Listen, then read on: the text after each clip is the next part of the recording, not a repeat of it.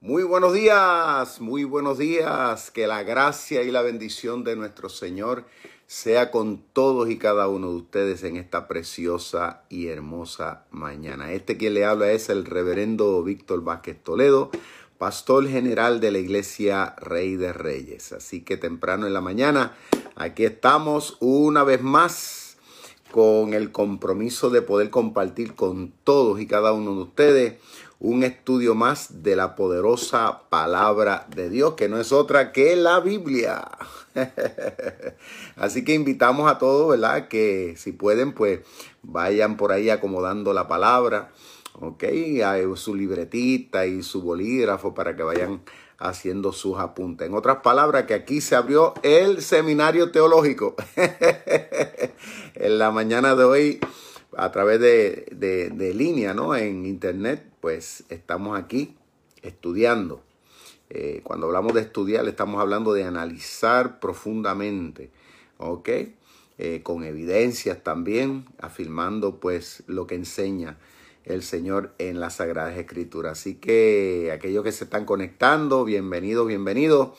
Este, quiero decirle, ¿verdad? Que anoche tuvimos un programa muy bonito, mi esposa y yo, está también ahí en, las redes, en mi página. Luego, si no lo han visto, lo pueden ver. Amén. Ahí el hermano Frank, saludo para él, que está allá en Piura. Dice, mire, me está saludando en inglés, dice, good morning. Dios le bendiga mucho. También a la, creo que estaba la hermana por aquí, la hermana Rafo también allá de Chulucana, también, Dios le bendiga, la hermana Ana Redillo, que, que no esta gente son, yo digo, de los fieles, fieles ahí, ¿no? De, de los buenos, de los Wilson Wilson, como decimos nosotros, que no se quitan. Amén, Dios le bendiga mucho.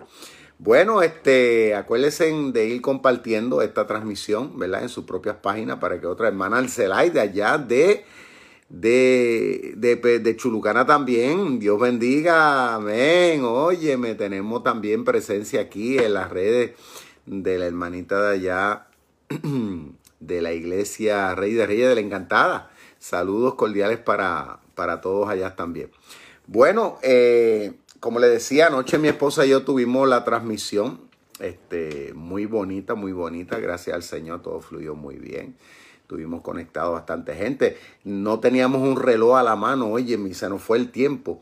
Este, mi esposa cuando terminamos la, programación me dice, mira, casi tuvimos hora y media, porque lo nuestro es estar una hora, ¿la? no ser muy gravoso. Pero pues estaba tan interesante el tema que, que nadie se quitó. Así que estamos, estamos programando ya pues en la próxima, a ver si Dios permite, podremos hacer una especie de vigilia. Eh, donde podamos estar un poquito más de tiempo, de manera que podamos también tener eh, intervención de otras personas en el programa. Bueno, esto, como les digo, este es el día que ha hecho el Señor. No se olviden, este es el día que ha hecho Jehová, por lo tanto, en medio de, nos alegramos y nos gozamos. Ahí saludo para el pastor Luis Alcántara. Gloria al Señor, amén. Bueno, me siento muy contento, porque yo siempre digo que los fieles son los fieles. Eh, sigamos orando unos por los otros. Eso en este tiempo es bien importante, sumamente importante. Amén, que nos cubramos todos en oración.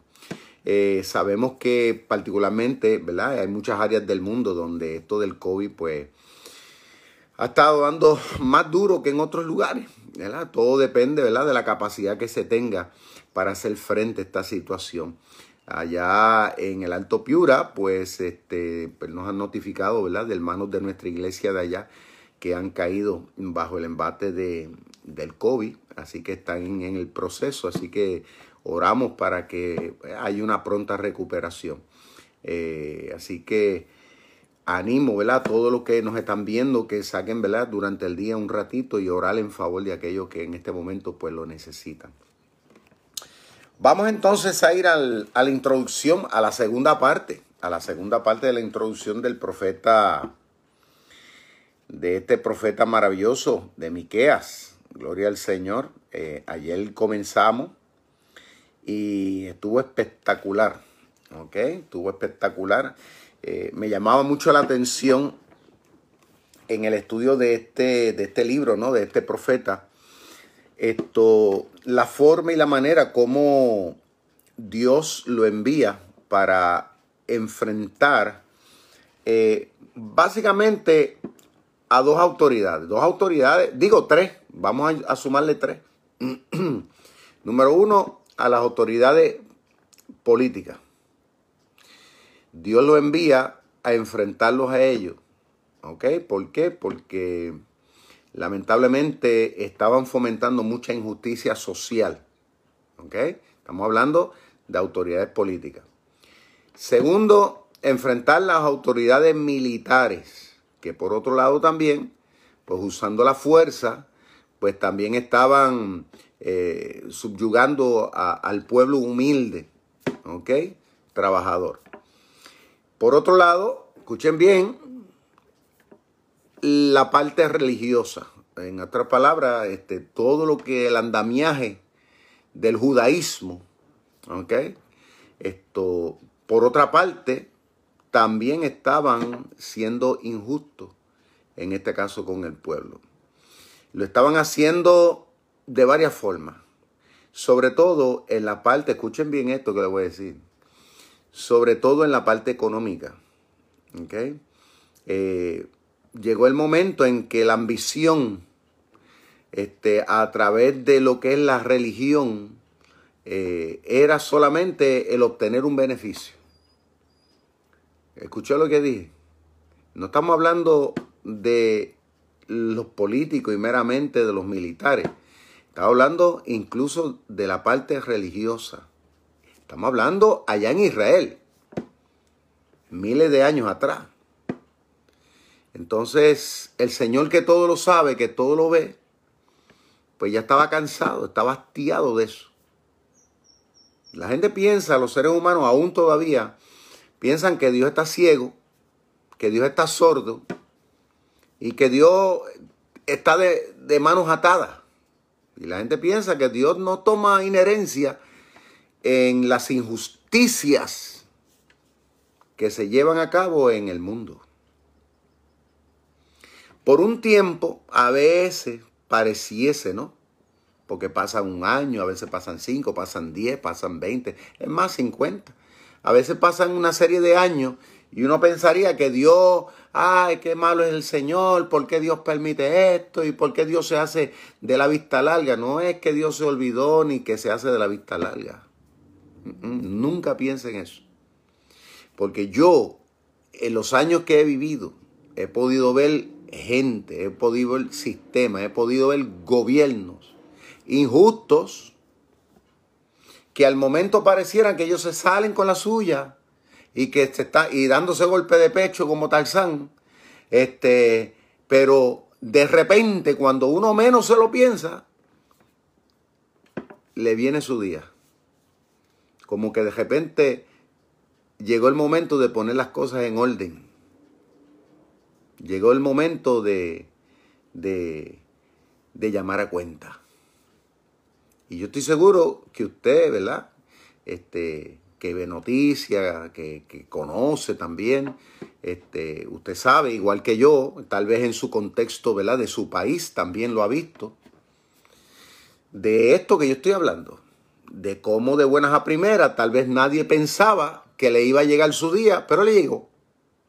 Es como, acá en Puerto Rico hay un dicho popular que dice que a cada lechoncito le llega su día, ¿no? O a cada chanchito, como dicen allá en Sudamérica, el chanchito el lechoncito, este, le llega su día, ¿no? O al pavo, porque allá le gusta mucho el pavo. Pues dice que le, le llega su momento, y es cierto, es cierto. O sea, la gente podrá pensar, no, yo me salí con la mía, nadie supo, nadie vio nada, mira, me impuse y fui injusto, pude más que nadie, ok, está bien. Pero dice la Biblia que sobre el grande Dice, esto, esto, es un principio bíblico. Está en Proverbio. Sobre el grande dice que está el más grande. Y en ese, ese más grande, ¿quién es? Pues Dios. Entonces, la gente piensa que Dios se olvida, ¿no? Dios no se olvida, Dios las apunta. las tiene ahí. Va viendo. Tanto así que cuando estemos delante de la presencia del Señor, dice que todos los seres humanos serán juzgados por sus hechos. O sea, cuando lleguemos delante de Dios no hay, no hay bluff que valga. O sea, ¿sabe? a explicarle a los hermanos de allá de Perú que tal vez no entienden ese término New Yorkican. Eh, bluff quiere decir con cuento de vieja, ¿no? Que uno pueda meterle ahí, o en Santo Domingo, que dice dándole, dándole muela, o sea, como que, ¿sabes? Que hay gente que son habladores, que, que le venden una nevera, un esquimal, tú sabes, gente que son así, que tienen esa capacidad, esa habilidad de, de, de, de meter a la gente dentro de un espectro, ¿no? Y de repente cuando tú vienes a abrir los ojos, tú dices, oye, ¿y qué pasó aquí? Esta persona como que me envolvió. pues delante de Dios eso no, no hay forma de que el ser humano pueda actuar de esa manera. Entonces, vemos a este profeta Miquea que Dios lo llama y lo envía a una tarea, como bien dijimos ayer, sumamente difícil, que yo en mi carácter personal para nada, para nada eh, quisiera. Y una persona que tiene su, su, su, su cabeza bien puesta, pues tampoco lo quisiera. Yo conozco gente que son aprontados, perdonen que se lo diga así, acelerados, ¿no? No sé cómo usted lo entiende en su contexto. No sé cómo le dirán allá en el Perú. hay personas que, que, que, que son así, rápidos, a veces para, para, para cosas, ¿no? Sin pensar, sin analizar. Mayoritariamente las personas que son así son personas que a veces no están muy estables emocionalmente. Porque no saben a qué, a qué se están metiendo. A lo que me refiero es que este profeta, tú sabes, estoy seguro que hubo un momento en que él, ¿sabes? espérate, tú sabes, porque imagínense, mire, vamos un poquito más atrás. ¿Se acuerdan el caso cuando el Señor llamó a Moisés? Y Moisés, aunque estaba allá en Madián, ya habían pasado 40 años, pero él había sido educado en las grandes universidades en Egipto. ¿Usted sabe? No sabe. Búscalo en la Biblia. Había sido educado con los más grandes educadores allá en Egipto. Y Moisés, tú sabes, tuvo una formación, tuvo una base en términos de conocimiento y de formación de, los sabios de aquella época, de lo mejor de lo mejor. Podríamos decir, ese estuvo en el Harvard de allá de, de Egipto. Y cuando Dios lo llama, cuando Dios lo llama, 40 años más tarde, Él le dice, al Señor. Es que yo soy tartamudo, es verdad que tenía para, para, ese problema al hablar, pero, pero era más que eso. Es que él sabía, porque el Señor le dice, yo quiero que tú vayas a Faraón. Y él, y él se le quedó mirando al Señor y dice, ¿a dónde tú me mandas? ¿Hablas con quién? O sea, tal vez el que lee esto, el que lo lee, eh, dice, ay, sí, yo hubiera ido a hablarle a Faraón. Ah, sí. Eh, eh, o sea, pararse delante del faraón. Faraón no era cualquier persona. Lo primero que faraón de igual desde pequeño era, eran seres humanos que eran educados por los más grandes, podríamos decir, considerados sabios de la época, en todas las materias. Cuando cuando, cuando ese ser humano llegaba a ser el rey, en este caso de Egipto, era, como dicen en Puerto Rico, era una persona tan capaz que nadie le podía meter las cabras al corral, como decimos nosotros acá. En otras palabras, que nadie podía venir con engaño, porque era una persona muy... Además de que contaba con una batería de asesores, de lo mejor de lo mejor, que no había, no había forma de que se le pasara nada. Entonces, Faraón, eh, perdón, este Moisés le dice al Señor, pero tú me envías a dónde, yo hablarle aquí. yo quiero que tú le digas a Faraón que deje ir a mi pueblo para que me en el desierto. Imagínate, qué clase de mensaje. O sea, Moisés sabía lo que se tenía y Moisés puso resistencia. Entonces, por eso que le digo que cualquier persona con, con, con juicio cabal no es una persona que verdaderamente así de fácil a veces acepta estos retos, estos desafíos de ser portador de Dios a pueblos, a naciones, a seres humanos. Bueno, ya ven lo que le pasó a Juan el Bautista. ¿Dónde, tú, dónde terminó Juan? ¿Mm? terminó retirado con una pensión, viviendo en una mansión. ¿Dónde terminó Juan? Su cabeza en un plato. ¿Dónde terminó el profeta Isaías? Según la historia. Pues uno de los reyes de Israel lo mató. Lo picó por la mitad. Y así sucesivamente. ¿Dónde metieron al profeta Jeremías? Lo metieron en un hotel de cinco estrellas, comiendo buffet, con piscina, con aguas termales. ¿Ah? Por decirle al pueblo que se entregara, de que era la voluntad de Dios que se entregaran. Pues le dijeron vende patria, lo metieron dentro de una cisterna, que si no lo sacan allí se iba a morir. Miqueas, este profeta del cual vamos a ir estudiando o estamos estudiando, fue un hombre que aceptó un desafío, desafío muy serio en su momento. Hablarle a tres poderes que era la parte política, la parte militar y la parte religiosa. Enfrentarlo. Decirles de frente, como era característico de los profetas, así dice el Señor y lo que decía Dios no era halagador. Era que Dios estaba ya, yo diría, más que incómodo, yo diría molesto, molesto y decidido a que los iba a pasar por un proceso de castigo fuerte. Tanto así que hasta el templo se iba a ajuste. Eso consternó a la gente. O sea, que el hecho que él dijera eso bueno, ¿se acuerdan la vez cuando Jesucristo mismo dijo, no, esto va a ser destruido, no quedará piedra sobre el pie? Los los primeros que pusieron el grito en el cielo fueron los, los, apóstoles. Señor, pero es que esto, pues eso tardó 40 años en construir. Si tú dices que tú lo vas a destruir, ¿qué? ok. Ayer entonces eh, nos quedamos en la parte donde íbamos hablando, ¿verdad? Eh, del contenido del capítulo 4 y 5. Dice, estos capítulos componen la segunda sección del libro. Todavía se escucha en ella el eco de las anteriores amenazas. Acuérdense de las amenazas que se hacen en los primeros capítulos. Todavía sigue resonando en los capítulos 4 y 5.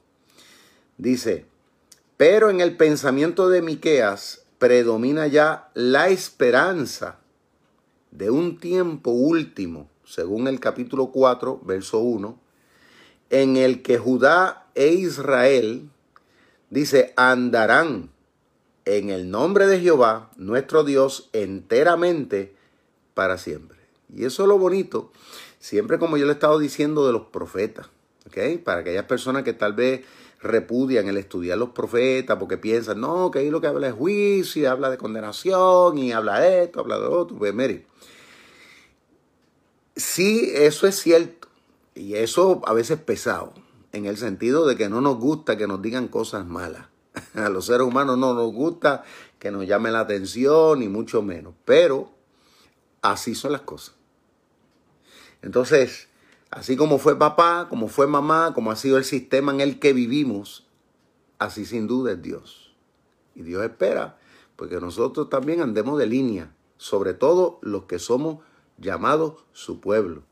Entonces, el Señor, ¿verdad? A pesar de que corrige, como ya hemos dicho y seguimos diciendo, porque es el mensaje de los profetas, pero siempre al final, siempre le da una palabra de renovación, una palabra de restauración, una palabra de que todavía largo camino les resta. ¿Por qué?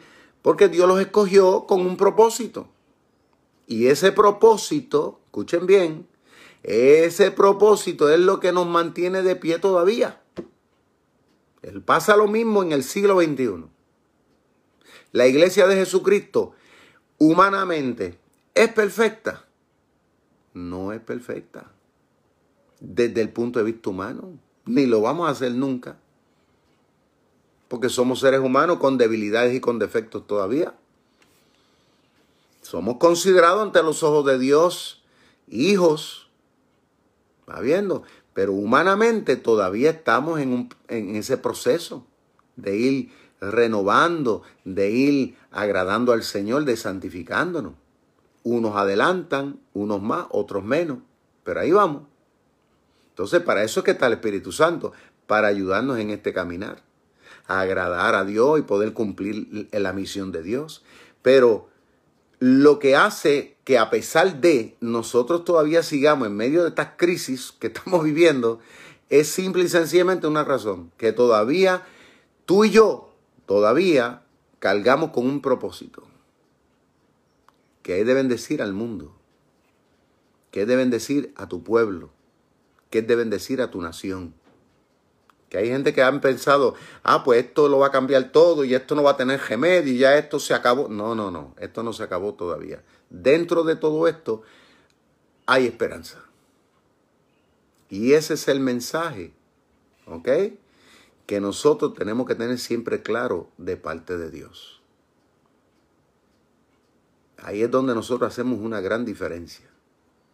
Porque el ser humano común y corriente, y particularmente que el no cristiano, pues en estos tiempos, pues son personas que pues son muy propensos a, depresiones, a grandes ansiedades, etcétera, etcétera, etcétera.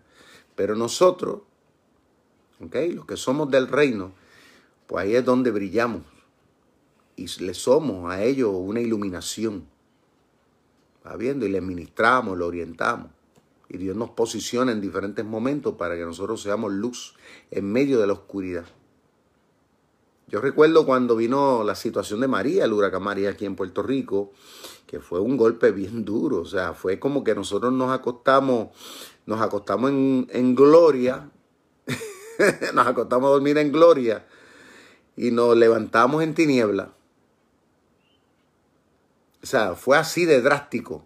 Estamos hablando en horas ya era un panorama totalmente distinto, inclusive hasta, hasta la vegetación era tétrica, las carreteras intransitables. Bueno, aquello pareciera que hubieran tirado una bomba atómica literalmente aquí en Puerto Rico, una bomba atómica, como a veces se ve en los reportajes que dan de Hiroshima y Nagasaki que pasó en Japón. A veces yo, me, yo los relaciono y fue un, un espectro más o menos igual cuando uno salió a la calle no hay luz, no hay agua, estamos incomunicados, no hay forma. Bueno, aquello pareció que, esto se lo, se lo había tragado la tierra. Y yo me acuerdo que me llamaron de las emisoras seculares, seculares me llamaron y me decían, pastor, este, lo necesitamos. Y a mí me extrañó. Y no era que yo iba a pagar la, la, transmisión. Ellos me dijeron, no, no, queremos que usted venga y si puede venir todos los días, mejor. Para que venga a darle palabra de ánimo, de aliento y de esperanza a la gente. ¿Ve? Por eso que le digo, tal vez ahora en momentos que todo está bien, la gente no nos hace caso. Piensan que somos unos babosos, que, lo que hacemos es echándole miedo a la gente. Pero en momentos, eh, cuando llega el momento, ahí es que ellos se dan cuenta. Porque los gobiernos, yo me acuerdo, y que esto lo quiero hacer claro, porque cuando pasan las cosas, todo el mundo todo el mundo se echa para atrás y todo el mundo jonca de una cosa y no, y se hace lo, como decimos, se hace lo guapo y, y no, y mire, yo recuerdo cuando vino la situación de María, aquí hubo una cogedera, mucha gente quería salir como loco del país, incluso hasta muchos religiosos y políticos, ni se diga, políticos, de ajiba político desde arriba que yo conozco. Me acuerdo que yo llamaba, mire, ¿cómo están las cosas? ¿Qué decisiones van a tomar? Eso estaban en una crisis emocional. No, que vamos a sacar nuestros hijos del país y que lo vamos a llevar para afuera y que esto no se vislumbra, que si los hospitales se están muriendo la gente, que los muertos están explotando, que esto, que aquello. Bueno, es una cosa. Entonces, ya como a las dos semanas yo seguía llamando, hablando con algunos amigos y ¿sabe qué? Seguían con el mismo cuento y yo le dije en una, oye, pero ven acá pero siempre que te llamo me tiene palabras negativas. ¿Y por qué? No, no hay nada bueno. Está hablando de político de arriba, bien arriba. No, que esto está malo. Y yo me jascaba la cabeza y decía, Dios de los santos cielos, con lo que cuenta este país. Eso estamos hablando cuando, cuando estaba María. cuando pasó María aquí en este país. Fue una cosa que, que, que, que ahora no, ahora todos están callados y tú los ves, yo a veces los veo por los medios y yo digo, si supiera la gente, si supieran que lo que cuenta este país, que a la hora de la verdad, ¿sabes? ¿Por qué? Porque no tienen lo que nosotros tenemos. De parte del Señor, aquí que no es otra cosa que palabra, que promesa, que esperanza. Está aquí. Y eso es lo que hace la diferencia en un líder. Hace la diferencia en una familia. Y hace la, hace la diferencia en un pueblo. A la hora de la verdad. Entonces, eh, dice más. Dice, entonces habrá salvación, dice el, ¿verdad? Capítulo 4 y 5, habrá salvación, Jerusalén será restaurada. Mire qué lindo, a pesar de que el Señor le dice que las cosas están difíciles, de que las cosas van a ser duras, pero el Señor le dice, pero a la larga va a haber salvación. En este caso Jerusalén será restaurada aunque sea destruida, pero Dios la va a permitir que se restaure. Acudirán a ella las naciones diciendo, venid, subamos al monte de Jehová y a la casa del Dios de Jacob. O sea, le dice el Señor, yo tengo que destruir eso ahí. Algo que yo no quisiera hacerlo, pero lo tengo que hacer.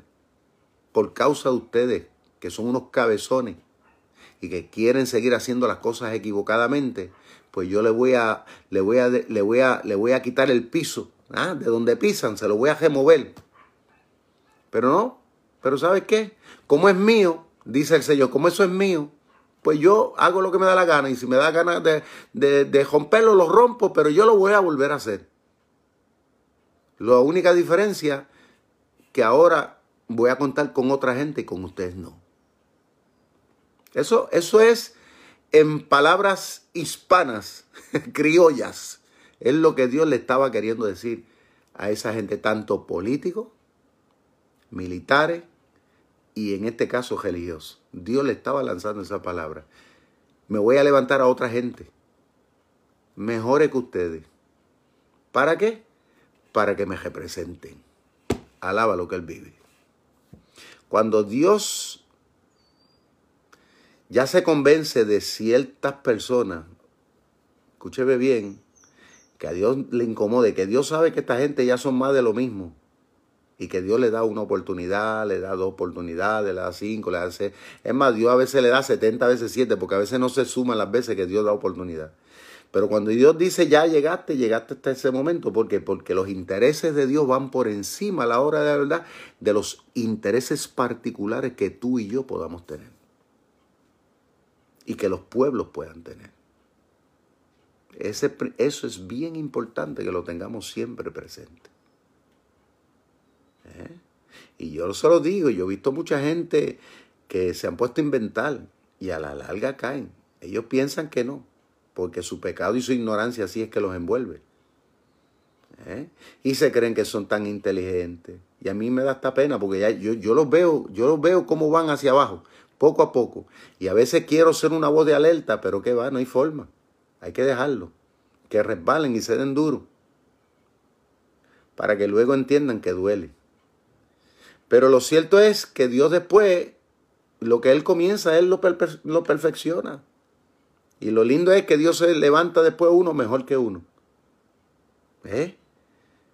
Dios levanta, porque la obra es de Dios.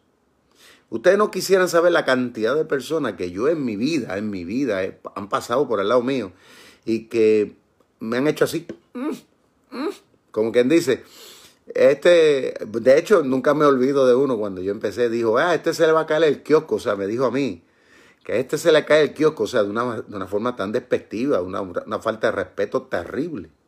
Me dice, eso se le va a caer el kiosco como así, tan, tan carnal, ¿no? Y yo me le quedé mirando y yo dije, yo no le dije nada porque la Biblia dice que a los necios uno no puede ponerse con ellos. Y yo me quedé callado. ¿Y qué pasó? Ellos se fueron, dividieron la iglesia, abrieron por allá otro grupo, porque dividieron la iglesia y abrieron otro grupo por allá. Cinco años duraron. Digo, yo no me alegré. Dios lo sabe. Cinco años. A los cinco años no se sabe ni por dónde anda. Más sin embargo, ya yo llevo 27 aquí. Y miren lo, lo, lo, que hemos hecho para la gloria del Señor a nivel nacional y a nivel internacional. ¿Por qué? Porque nosotros lo que hacemos, lo hacemos para Dios en beneficio de, de, los seres humanos. Y cada día tratamos de ser íntegros. No somos perfectos. Pero humanamente, o sea, tratamos cada día de buscar la perfección. Cada día mejorar. Cada día agradar más al Señor. Cada día procurar morir al yo para que se haga la voluntad del Señor. Eso lo hacemos a nivel personal, a nivel de ministerio, a nivel institucional. Ese es nuestro norte. Entonces, así deben ser los gobiernos. De igual, porque los gobiernos, ellos no lo quieren aceptar. No, que hay separación entre iglesia y Estado. Pero vean acá, si fue Dios que te puso ahí, bíblicamente hablando. Y déjame decirle que muchos de estos políticos se, se las actan de que son disque cristianos. De que son disque religiosos. Muchos de ellos y que son disque católicos. Pero cuando están allá arriba encumbrados, en las posiciones, eh, no, voy a hacer esto para quedar bien simple y sencillamente a los seres, para agradar a la gente. Pero si fue Dios el que te puso ahí, y tú lo lees la Biblia, digo, yo, yo no podría ser político, con la conciencia que yo tengo de la palabra de yo no podría ser político. Porque me tendría que desligar de una, de una de las dos. Y en este caso no me voy a desligar de Dios. ¿Eh? Entonces hay gente que, que piensa, no, porque está en la política, hay que agradar a todo el mundo. Bueno, Estados Unidos se fundamentó sobre la palabra en un principio. Todas las constituciones que tenemos nosotros están basadas en la Biblia. Los derechos humanos son considerados en la Biblia que el hombre es creado a imagen y semejanza de Dios. Por lo tanto, debe ser respetado. Etcétera, etcétera, etcétera. Eso, son principios bíblicos. Pero lo cierto es que Miqueas, ¿verdad? Le está dando una palabra a ellos de esperanza. Van a pasar por prueba. Como ahora mismo el mundo estamos pasando por una prueba, todos, todos en el mundo entero. Unos se van a afectar, unos se van a afectar, unos más que otros. Instituciones gubernamentales se van a afectar. Ya están afectados. Eh, las empresas privadas de igual algunas también se van y están afectadas. Iglesias, congregaciones, ministerios, también. Y a algunos ministerios se le va a hacer bien difícil volverse a levantar. Pero van a haber otros que va a ser todo lo contrario. ¿Está viendo?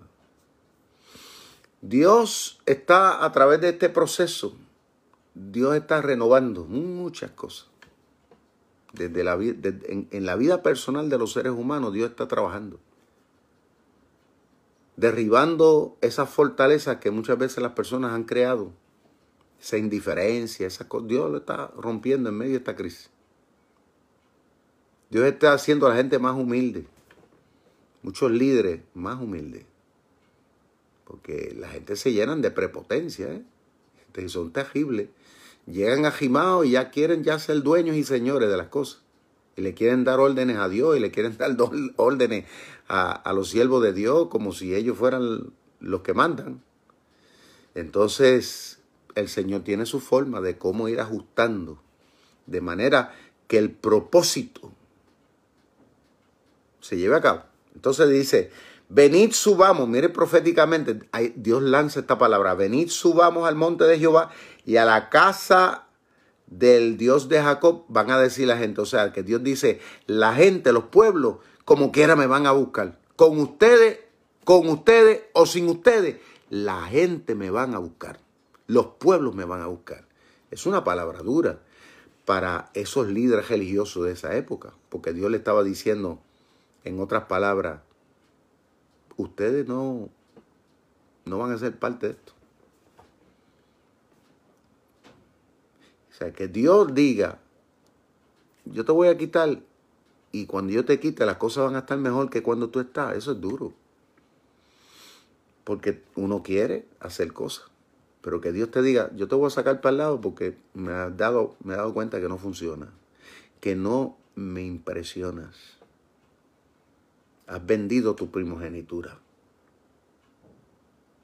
por tus intereses personales.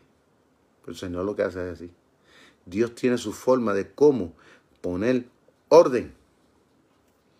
Dice, y conocerán los caminos del Señor.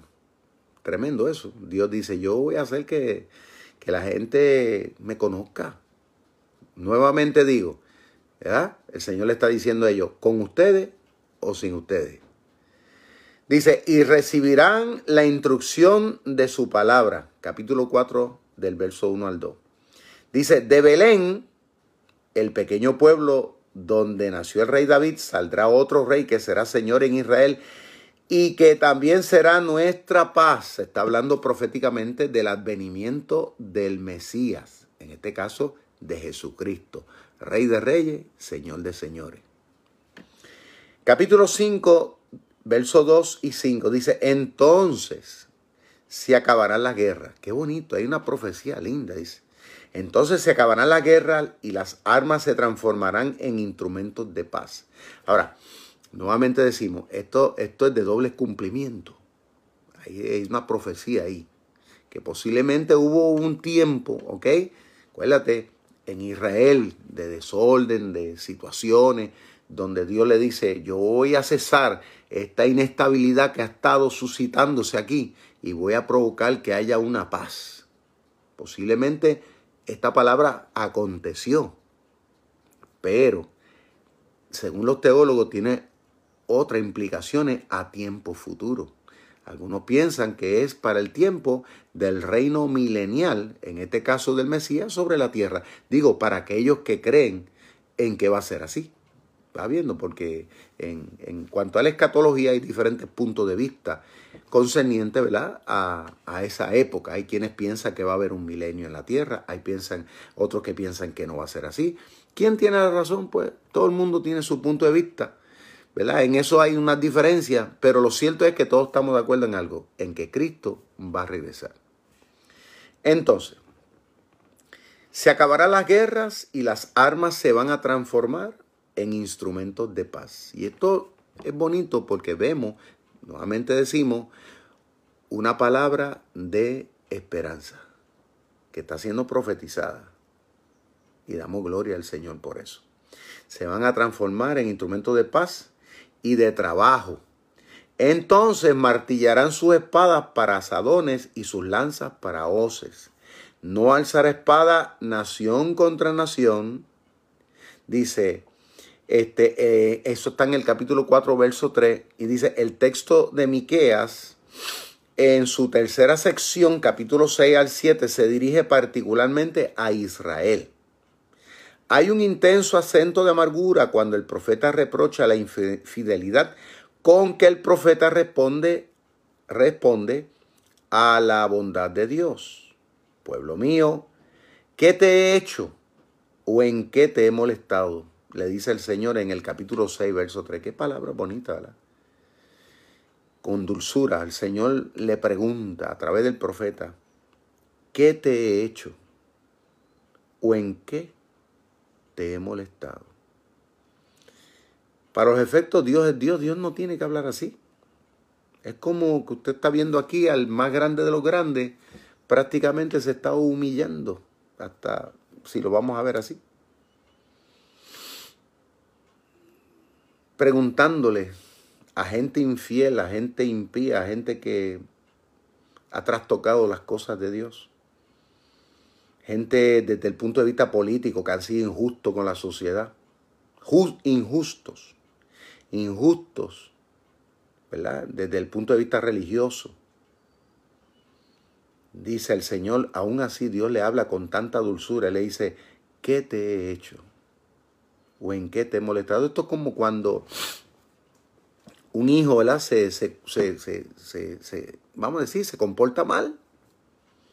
Y nosotros como papá lo llamamos, ¿verdad? Y con bondad, antes de pegarle, antes de ponerle, de, de, imponerle alguna disciplina, pues nosotros tratamos de crearle sentido, ¿no? Y de bregar con su cabeza. Y muchas veces lo tenemos que sentar en un banquito y decirle, papito, pero, pero ¿por qué tú hiciste esto? A usted no sé si le ha pasado como, padre, ¿verdad? Para los que son padres. Si alguna vez usted ha tenido que hablarle a sus hijos así, yo lo he tenido que hacer. Yo he tenido que sentarlos ahí y decir, papito, pero, pero ¿por qué esto? ¿Por qué? Si yo me he portado bien contigo, si yo te he bendecido. Pues tú sabes que los hijos hoy día, digo, no es que los míos lo han hecho, pero he sabido de muchachitos que a veces le dicen a los padres, ay, que tú no me quieres, ay, que tú esto. Siempre están reprochando a los padres cosas. Entonces uno como padre tiene que sentarse a crearle sentido, ¿no? Y decirle que, y decirle, ¿y cómo es posible que tú me digas que yo no te quiero? ¿Y, y, y, y quién te ha dado la vida que tú tienes? ¿Y quién te ha dado de comer hasta el día de hoy? ¿Y quién te ha vestido? ¿Y quién te ha apoyado? ¿Y quién ha hecho esto? ¿Y quién ha hecho? Y uno tiene que, que, que cantarle las 40, como decimos nosotros, ¿no? Para crearle sentido de que, oye, yo te amo. Sí, porque hay gente que a veces solamente se fijan en unos momentitos de, de, tú me entiendes, en que uno se aira, en que uno tiene que a veces imponer un respeto. La gente por eso se incomoda, pero se olvidan de todas las demás veces cuando uno ha estado ahí para ellos. Como uno ha provisto para su necesidad. Eso la gente se olvida. Entonces, nosotros hoy día, porque lo vamos a traer eso al siglo XXI, al pueblo cristiano en general. Yo le puedo decir, yo como líder religioso, como líder comunitario, y esto lo he visto aún a, nivel internacional, yo he podido ver como la, la, mucho, la, o mejor dicho, la gran mayoría de los seres humanos y cristianos se olvidan. En este caso, lo bueno que ha sido Dios con ellos. En los momentos en que han caído en sus pruebitas en sus momentos que han caído en situaciones. Ya, todo se acabó. Entonces el Señor le dice, ¿qué te he hecho? Mire la pregunta. ¿O en qué te he molestado? Fíjate, hasta hoy en eso, ¿en qué te he inquietado? Cuando el Señor ha sido tan fiel, tan extraordinario esto es como cuando los hijos, vamos a decir, cuando a veces los maridos, los maridos que han sido infieles a, a sus esposas. Un marido que tiene una buena esposa, que, que, que le cocina, que la atiende, que está ahí, que lo respeta, que le está, le está criando sus hijos, que le tiene su ropa ahí. Todo. Y de buenas a primeras, él se va con otra. Entonces, a veces pasa al contrario. Hay mujeres que tienen unos maridos excepcionales, excepcionales. Y de igual manera también así son. Entonces la pregunta muchas veces que le hace el cónyuge, ¿verdad? Es que, óyeme, pero ven acá y, y qué he hecho yo para merecerme esto. Es lo mismo que le está diciendo el Señor a su pueblo a todos estos líderes religiosos, políticos, militares, Dios le dice, ¿en qué te he fallado? Porque en Israel dice, dice, ¿por qué en Israel triunfa la maldad? Eso está en el capítulo 6, verso 10, capítulo 7, verso 6. Y es tanta la corrupción, dice, moral, que la amistad se desvanece. Fíjate, hasta la amistad entre los seres humanos se ve afectada. Y, y eso hoy día, yo puedo decir que eso es una realidad. Eso es una realidad. Y pasa aún dentro de los círculos religiosos. Fíjate que no estoy hablando meramente cristiano, estoy hablando religioso en general. Y yo lo he vivido. Lamentablemente, por la corrupción moral, por eso es el problema, por la corrupción moral, pues se echan a perder las más grandes amistades. Porque de repente la persona es infiel en el sentido que le está robando a su, a su, a su prójimo y muchas veces la persona ni lo sabe. Y le está robando, le está mintiendo. La persona confiando en esa persona y la persona le está robando, le está mintiendo, le está, le está haciendo una camita, como decimos nosotros, le está zarruchando el palo. O cosas así, por poner ejemplo. ¿Sabes? Y ese panorama es característico aún dentro de los círculos religiosos, de los círculos sociales, incluso dentro de los círculos familiares, entre vecinos. Lamentablemente eso era una de las causas que estaba pasando también en Israel. Ya no se podía confiar en nadie. Y hoy día, y me da tristeza decirlo, es como que el panorama del mundo en que estamos viviendo hoy día es como que es lo mismo. Como que no, no hemos cambiado mucho. Antes, yo me acuerdo cuando yo más joven, ¿verdad? Este muchacho, yo me acuerdo de las personas adultas que decían, este, yo soy una persona de palabra. Yo no sé si usted, ¿verdad? Escuchó eso o si en su contexto cultural los ancianos de antes lo decían. Yo estoy seguro que sí. Eh, la gente decía, yo me saco un pelo del bigote y lo pongo como garantía de mi palabra. Era solamente, ellos no tenían necesidad de firmar contrato, nada de eso. No había necesidad de firmar papel alguno, de ir donde un abogado, ni ir donde un notario, nada. Eso era cuestión, si esa persona, él, daba una palabra de tal cosa, así era. Eso no lo cambiaba ni el tiempo, no lo cambiaba de, que si perdían la transacción de negocio. Si él le dijo, yo te voy a vender eso en tal cosa y resulta que, que el precio era más, él decía, no, yo te dije tal precio y ese precio es, aunque pierda, pero yo te lo dije. Yo tengo 55 años y yo le digo una cosa, yo, yo, al día de hoy me conceptúo ser así. Yo soy un hombre de palabra. Hoy día, claro está, nos vemos obligados, tenemos que ir a los, a los, tribunales, muchas veces, perdón, a, los notarios, a los abogados, a firmar documentos, porque en el mundo que estamos viviendo es un mundo tan impredecible que nos vemos obligados a eso. Ya hoy no se puede confiar en la palabra de nadie lamentablemente. Ni aún la persona, por eso dice la Biblia, ni, ni, el que está al lado tuyo. ¿Por qué? Porque tú a la hora de verdad a veces no sabes qué está en el corazón de esa persona. Entonces, ese era el mismo espectro, pero tal vez repotenciado, que estaba pasando en ese tiempo. Y hoy día, ya se, igualmente se ha salido de control. Ya entre los mismos hermanos de sangre, hermanos de sangre a veces se pelean y se mienten. Es más, a veces hasta la muerte. Hermanos de sangre. Entonces, es la corrupción moral. Y si hay algo que a Dios le hastía, que porque a Dios le hastía, mano, mire, no, el, cristianismo y el mundo de hoy día que estamos viviendo en medio de esta pandemia, esta situación, quizá mucha gente está bien alarmada por todo lo que está pasando.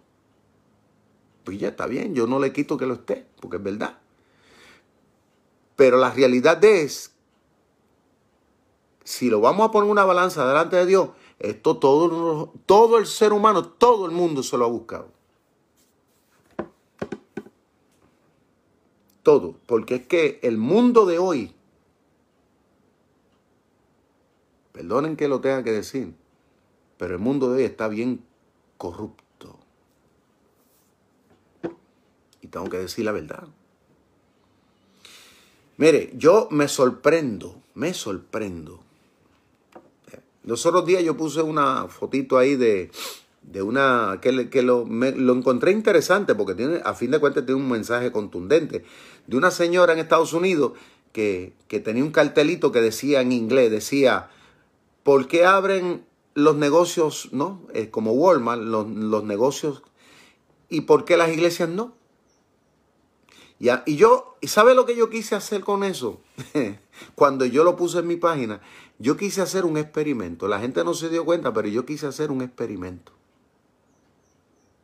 Yo quería probar realmente cuál era la apreciación de la gente. Y, lo, y volví otra vez y lo volví otra vez y lo posteé otra vez. Este domingo pasado volví otra vez y lo posteé. Temprano en la mañana. Yo dije, yo quiero, yo quiero ver cuál es la posición, cuál es el pensamiento de la gente. Para mi sorpresa, claro, hubieron muchos que pusieron like, que le dieron que sí, que estaba bien, que ellos entendían, ¿ves? Pero para mi sorpresa, mucha gente que pudieron haber hablado, comentado y dicho, no, es verdad, los negocios esos no lo hubieran abierto todavía. O, no lo hubieran abierto de la manera como lo han abierto, porque también es otra cosa.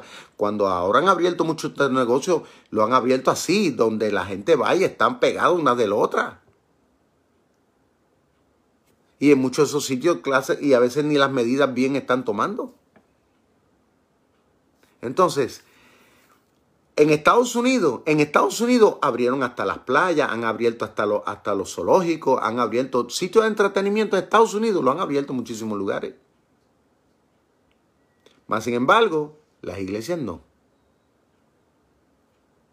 Entonces, lo que a mí me sorprendió cuando yo quise hacer el experimento de postear, de postear la foto, es que me di cuenta que muchos la mayoría de nadie, nadie se atrevió a hablar abiertamente. Todo el mundo. Y me, me, sorprendí de gente que yo consideré, yo que yo consideré gente de línea, más sin embargo cuestionando lo que dice la foto. No, que esto, que aquello, que lo otro, en las iglesias, que no se puede una cosa ni la otra.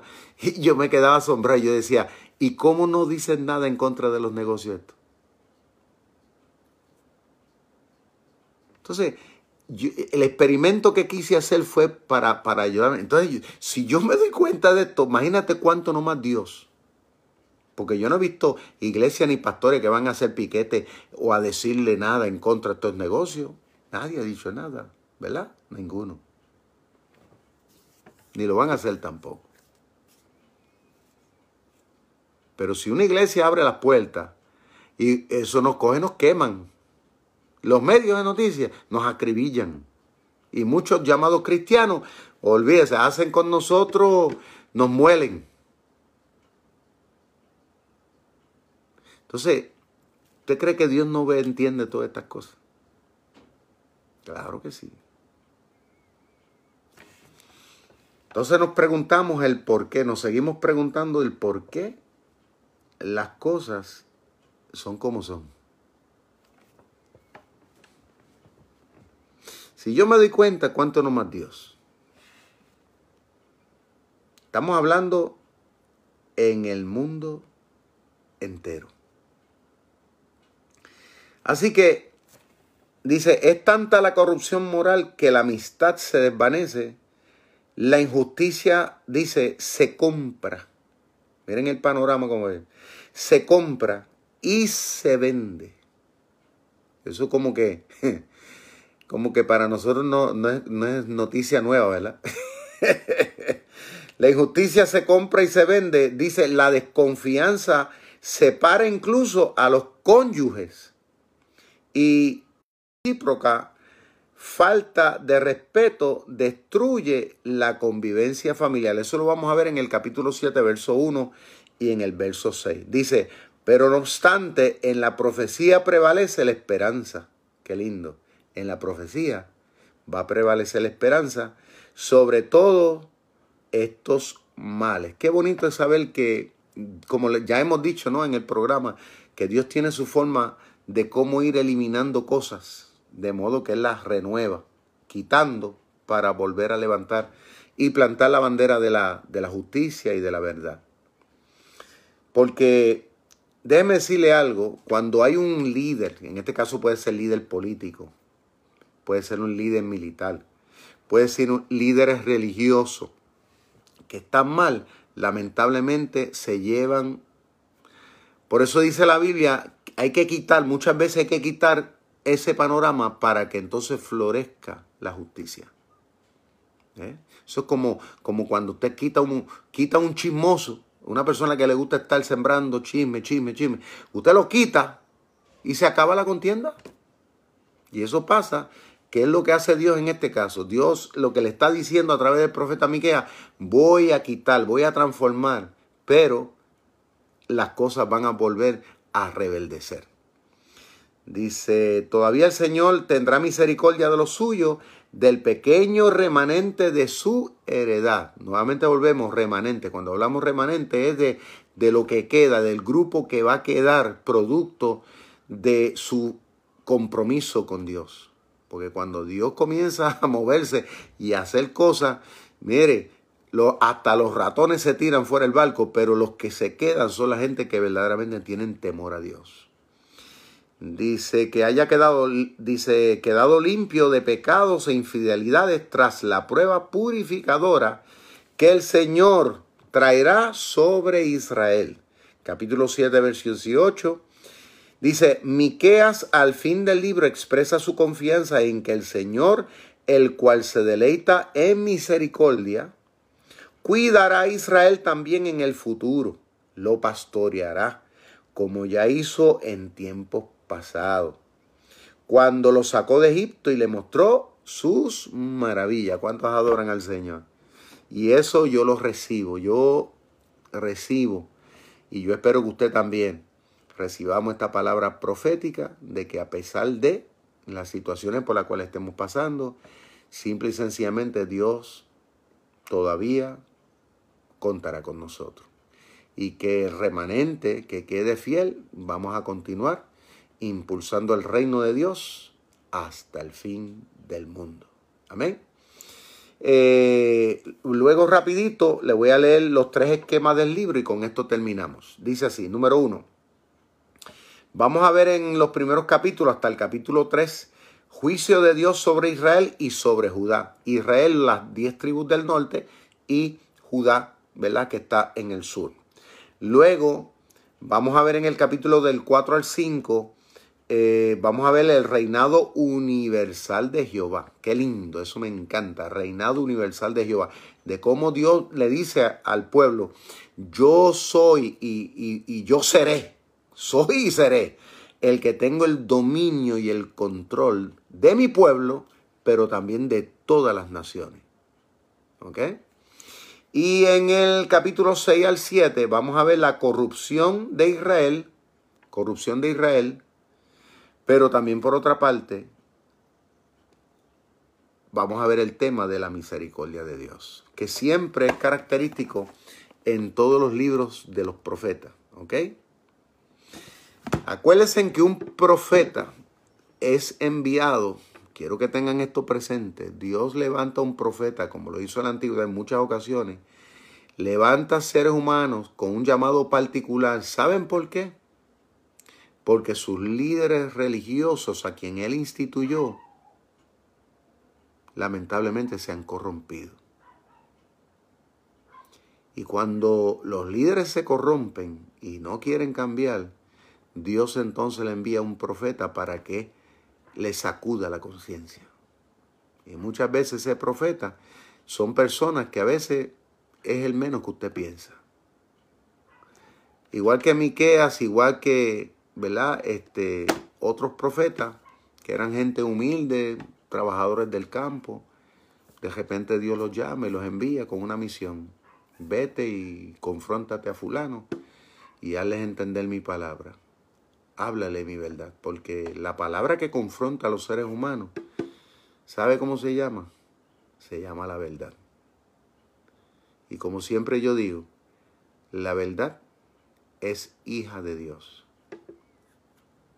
Y el que anda con la verdad, anda con Dios. Vamos a orar. Padre, en esta preciosa mañana te damos gracias porque hemos culminado hoy la introducción de este profeta. Esperamos mañana, Señor amado, poder entrar de lleno, Padre mío, versículo por versículo, capítulo por capítulo, a saborear, Señor amado, esta profecía, una profecía dura, de la cual, Señor, no hay duda que muchas lágrimas, sufrimiento, muerte, esto trajo muchas cosas terribles. Pero, pero, pero por otro lado, Señor amado, provocó también eh, cosas maravillosas. Señor amado, cosas eh, gloriosas y, y, queremos aprender. Queremos que tú nos perdones, nos renueves, Señor amado, y nos ayudes a poner en orden nuestra propia vida.